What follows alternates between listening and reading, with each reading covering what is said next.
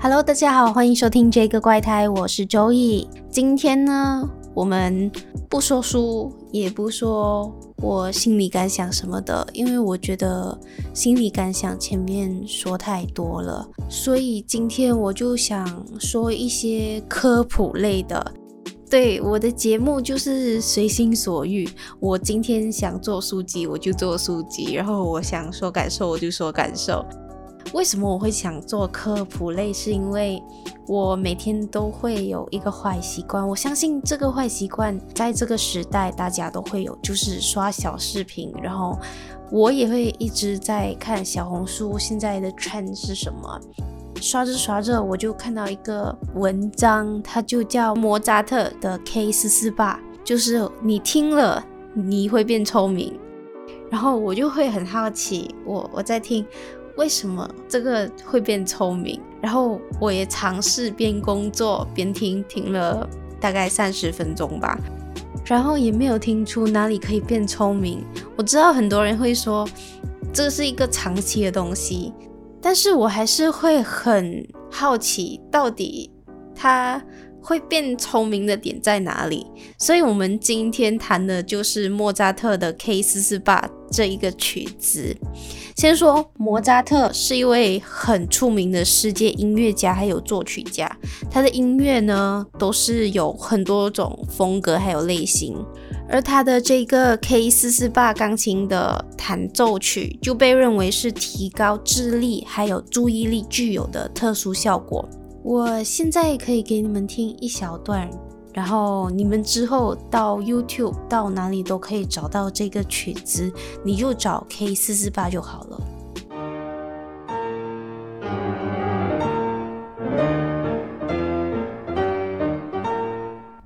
好，听了这一小段过后，我们就来谈一下莫扎特的 K 四四八。这首歌呢，是以 D 大调为基调的钢琴二重奏曲。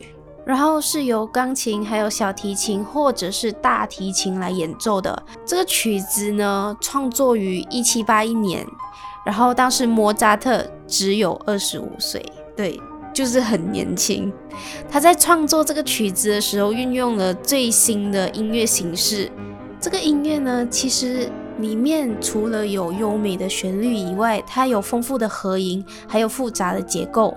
有趣的是，其实很多人听了莫扎特的 K 四四八，能够提高智力还有注意力。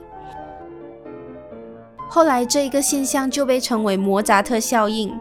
就尽管它效应在科学上是没有完全被证实的，可是有一些研究就表明说，听古典音乐，特别是莫扎特的。这个作品可能对大脑产生积极的影响。我个人虽然是有学吉他什么的，可是我没有真正去深入研究音乐这个事情，也也不懂古典音乐是什么样的 flow。我觉得我自己被我老师听到，他一定会揍我。But whatever，就是。我觉得我听古典音乐就是要放松，或者是睡不着的时候，我就会听。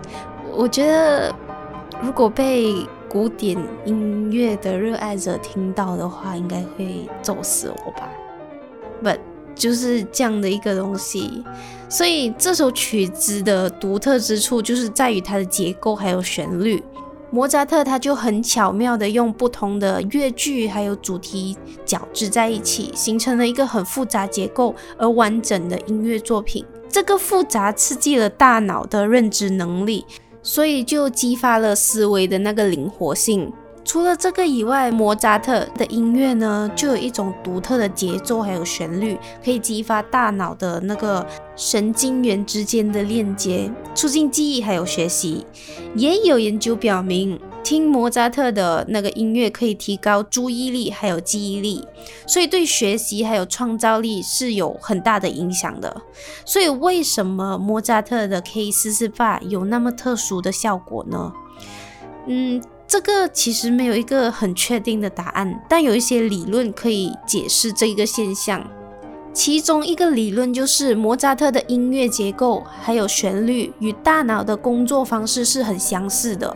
就是莫扎特的音乐常常出现一种很复杂又有组织的结构，所以这一个曲子和大脑中的神经元之间的链接还有交流方式是很相似的。所以他们就说，这一种相似性可能导致我们的大脑更容易理解还有处理这一种音乐，后面就会产生积极的影响。还有另外一个解释，就是莫扎特的音乐引起情绪还有情感的共鸣，就是莫扎特的音乐通常有丰富的感情表达。从悲伤到喜悦，从平静到刺激，这些感情都可以触动观众们的情绪，还有共鸣。产生情绪共鸣后，就有帮助于释放多巴胺和其他神经传递物质。这些物质呢，就和学习啊、注意力还有记忆力有相关的。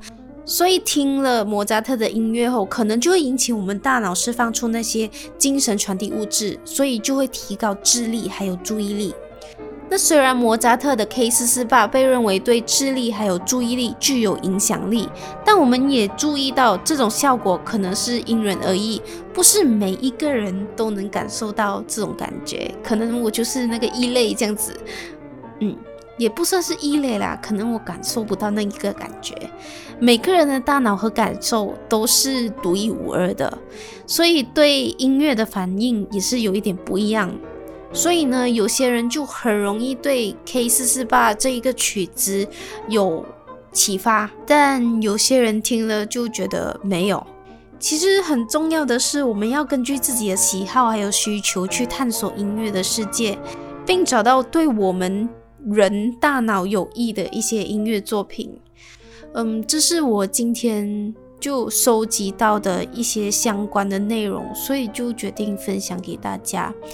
就看看大家长期听莫扎特的 K 四四八是有一个什么样的反应，可能它真的是有帮助到你，提高你的智力还有记忆力，可能它可以帮助你更好的去思考，然后创作。我觉得没有东西是不可能的。我觉得如果要尝试的话，你们可以读这书的时候开，或者是开车的时候开。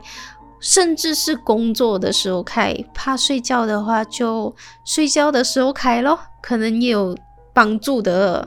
好啦，今天的节目就到这里，感谢收听这个怪胎，我是周一，我们下期再见。